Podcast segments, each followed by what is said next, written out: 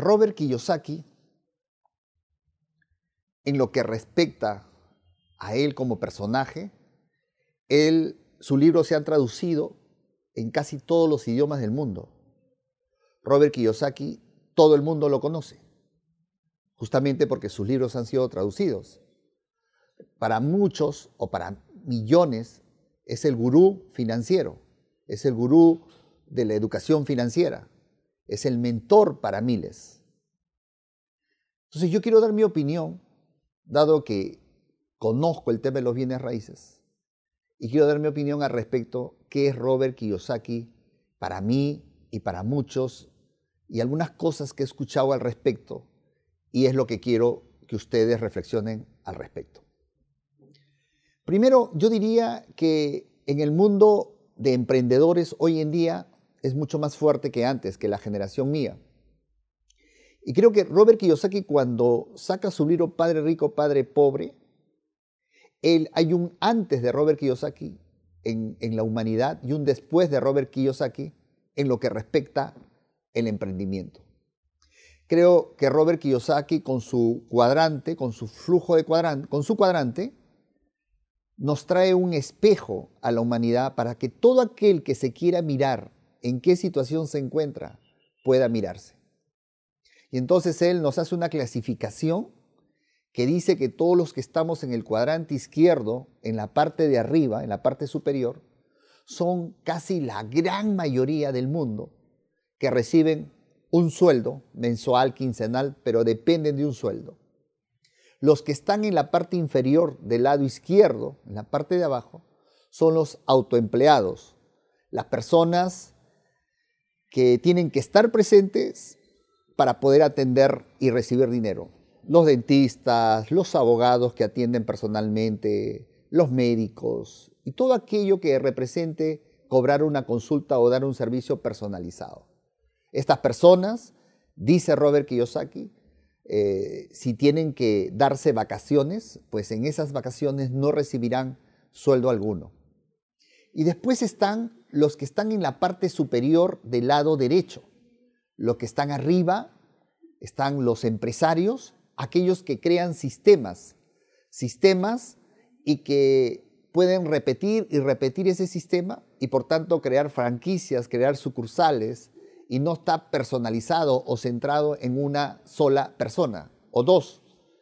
Y está después en la parte inferior del lado derecho los inversionistas aquellas personas que su dinero lo colocan en empresa, en la bolsa de valores, en cualquier negocio que les dé rentabilidad.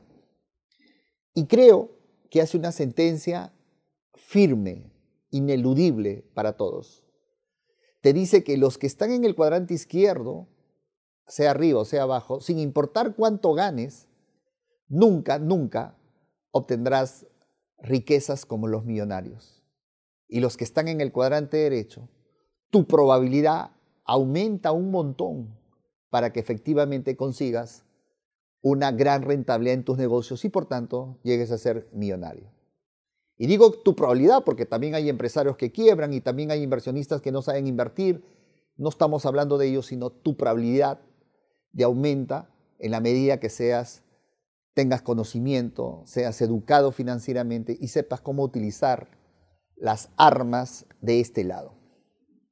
Eso creo que es un aporte fundamental, porque nos permite, nos permite a los que estamos mirándonos en ese espejo, ¿dónde estás tú? ¿Dónde estás tú? ¿Dónde estoy yo? Y te genera incentivos para que puedas pasarte al cuadrante derecho. Nos motiva a que nos podamos pasar al lado derecho. Y entonces en su libro Padre Rico, Padre Pobre, Robert Kiyosaki hace una serie de reflexiones utilizando a su papá pobre, su papá consanguíneo, y a su papá rico, papá de su amigo, como unos ejemplos para llevarnos a través de esta novela, porque a través de esta novela nos va llevando a poder pensar entre cómo piensa un rico y cómo piensa un pobre en cuanto a actitudes. Creo que ese aporte que hace Robert Kiyosaki es muy bueno, muy bueno para la humanidad como miles de personas que piensan al respecto. algo que, que me encanta del libro de Robert Kiyosaki sobre el padre rico, padre pobre, es cuando él narra en una de las escenas que él está andando con su padre rico, tomado de la mano, tanto su hijo como él, a la orilla de la playa. Y caminando por la playa, le da la espalda a la playa y mira hacia el frente y le dice a los dos que tenían nueve años, según narra, y les dice, ¿qué ven ustedes? Y ellos obviamente no veían nada, veían un total desierto. Y los chicos le dijeron, nada, no vemos nada.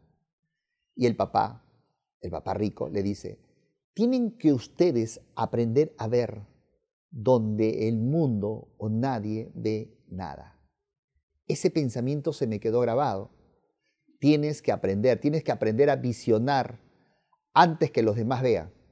Y ahí es justamente donde me nace a mí una de las técnicas que ustedes, los que me siguen, conocen.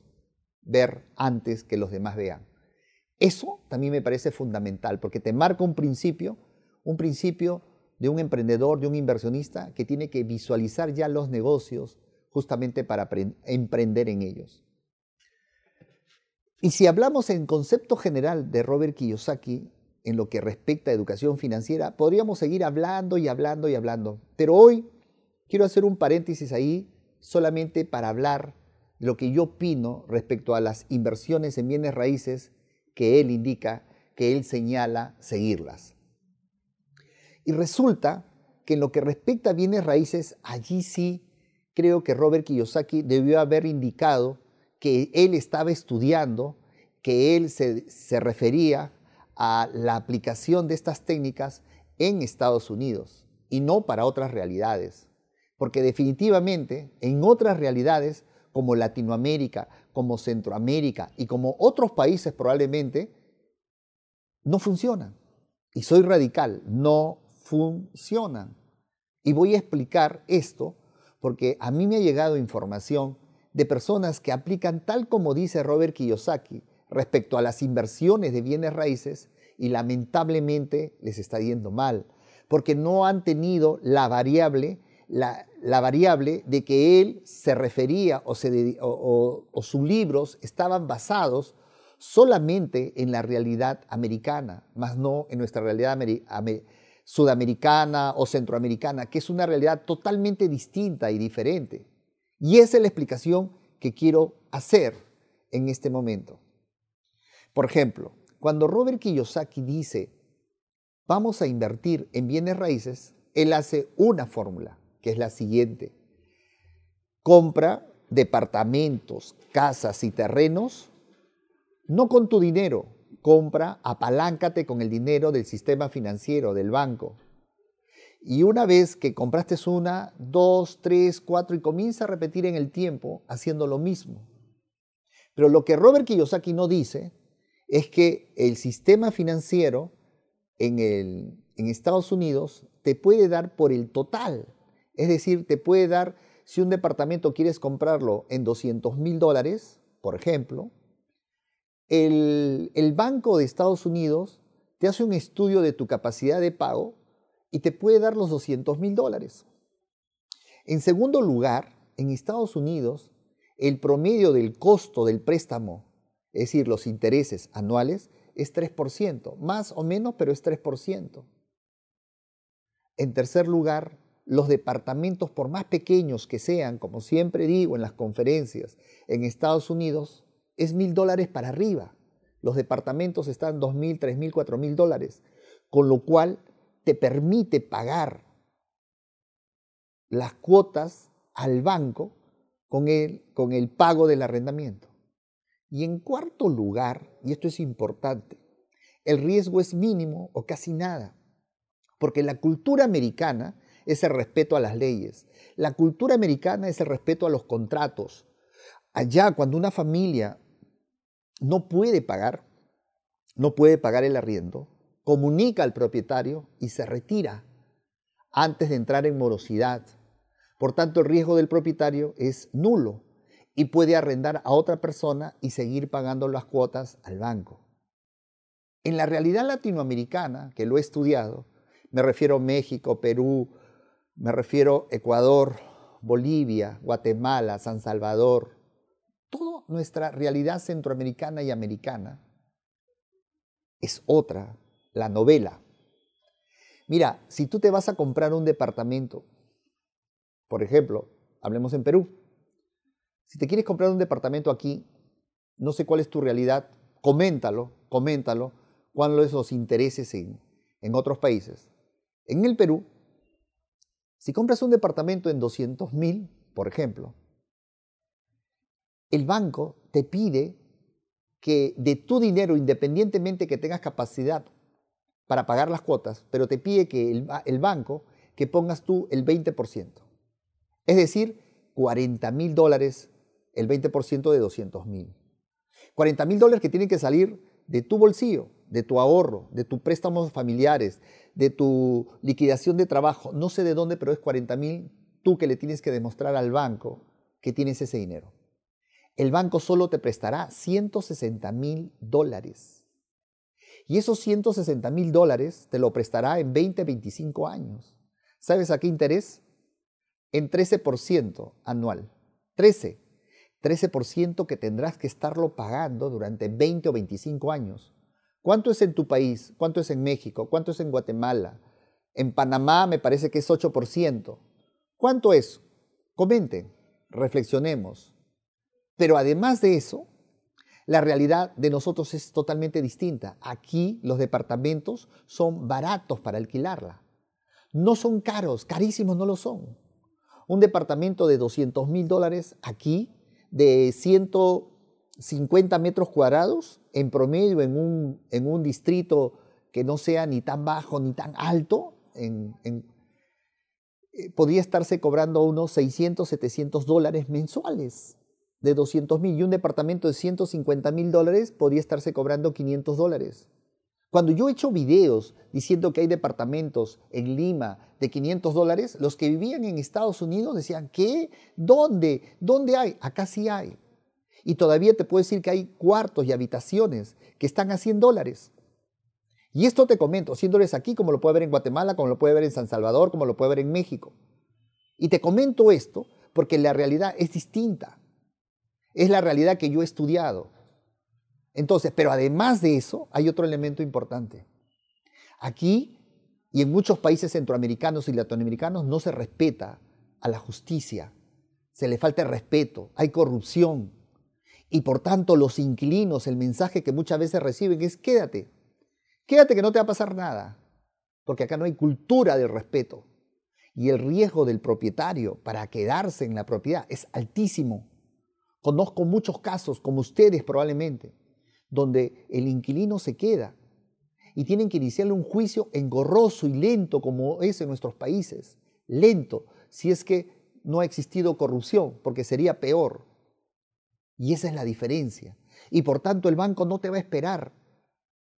No te va a esperar que todavía tu inquilino salga judicialmente, que puede demorar dos, tres años probablemente, sino que tú vas a tener que poner con tu dinero. Es decir, no podemos comparar dos realidades distintas.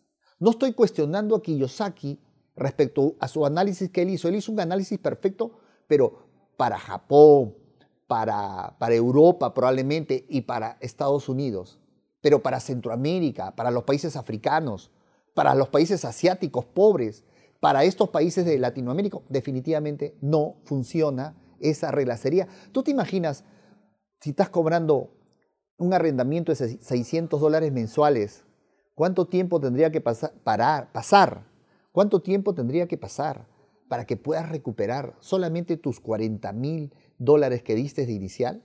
¿Y cuánto tiempo más tendría que pasar para los 160 mil dólares que estás pagando al banco a un interés del 13% mensual, perdón, anual, 13% anual durante 20 o 25 años? ¿Cuánto es tu retorno? ¿Cuánto, tiempo tiene que pasar para recuperar tu capital? Y eso, sin tener en cuenta el riesgo que yo ya te indiqué de que los inquilinos se queden sin pagar y un proceso judicial. Con lo cual, quiero aclarar, no estoy diciendo que comprar para tener ingresos pasivos producto del alquiler no es rentable. No estoy diciendo eso. Estoy diciendo que la fórmula de Kiyosaki, tal como está en su libro, en este, y yo me compré varios, varios libros creyendo que en algunas de ellas iba a encontrar mayor información. Yo me compré probablemente muchos como ustedes, casi todos sus libros, para poder encontrar la palabra cómo, la palabra bendita, cómo voy a invertir en detalle. Y no encontré. Yo sentí que que era casi la repetición de Padre Rico, Padre Pobre como conceptos, como subtítulos y después algunos rellenos e historias en el contenido. Esa es una opinión personal y no encontré cosas nuevas que me pudieran ayudar con tantos libros que ha sacado. Entonces, lo que yo quería decirte es que cuánto tiempo va a pasar, cuánto tiempo va a pasar para que recuperes ese dinero.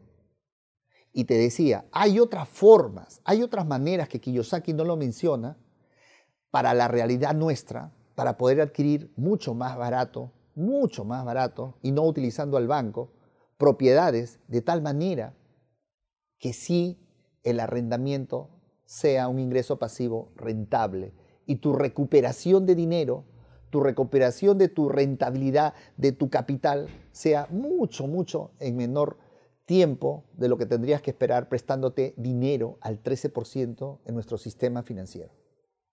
Conclusión, ¿qué pienso de Kiyosaki? Pienso que Kiyosaki nos ayuda mucho a pensar como curso general en educación financiera. Pienso que para los que recién se inician y nunca han leído nada, deben leer Padre Rico, Padre Pobre. Pienso que es de gran ayuda en cuanto a motivarte y darte las armas generales para que salgas al campo y ver en qué inviertes en lo que respecta a bienes raíces, sí, no es aplicable el concepto en todo Centroamérica, América y probablemente en África y otros países que no me he detenido a estudiar. Porque él estudia una realidad, él aplica una realidad distinta a la nuestra. Distinta a la nuestra. Es como que si yo en este momento estuviera analizando un 6 y tuviera acá el 6 y estaría mirando siempre el 6 y estudiando y evaluando el 6 y Robert estuviera acá al frente y para él es nueve, porque él desde el punto de vista donde está, él para él es nueve y para mí es seis. Es simplemente el punto donde te encuentras. Todo es relativo, todo defiendo mi verdad de donde yo estoy parado. Y eso, en eso simplifico lo que significa Robert Kiyosaki. Y quería hacer este video porque varios me preguntaban, ¿puedo prestarme plata del banco para poder alquilar y recibía la impotencia de contestarle largamente, prefiero utilizar este video para aclarar, porque yo sé que esos conceptos vienen del libro de Robert Kiyosaki. Bien, entonces, conclusión y termino. No estoy ni en contra ni a favor de Robert Kiyosaki, simplemente hago una aclaración para las personas que consideren y piensen como yo, pues bien, lo acepten. Y quien no, tampoco, porque sus críticas positivas o negativas, sé que estarán abajo, las cuales no las voy a borrar. Y porque no soy monedita de oro, ni soy este, para poder gustar a todos con mis opiniones. Vivimos en un país libre y donde tenemos tolerancia para poder decir lo que queremos y lo que sentimos. Hasta otro video al respecto.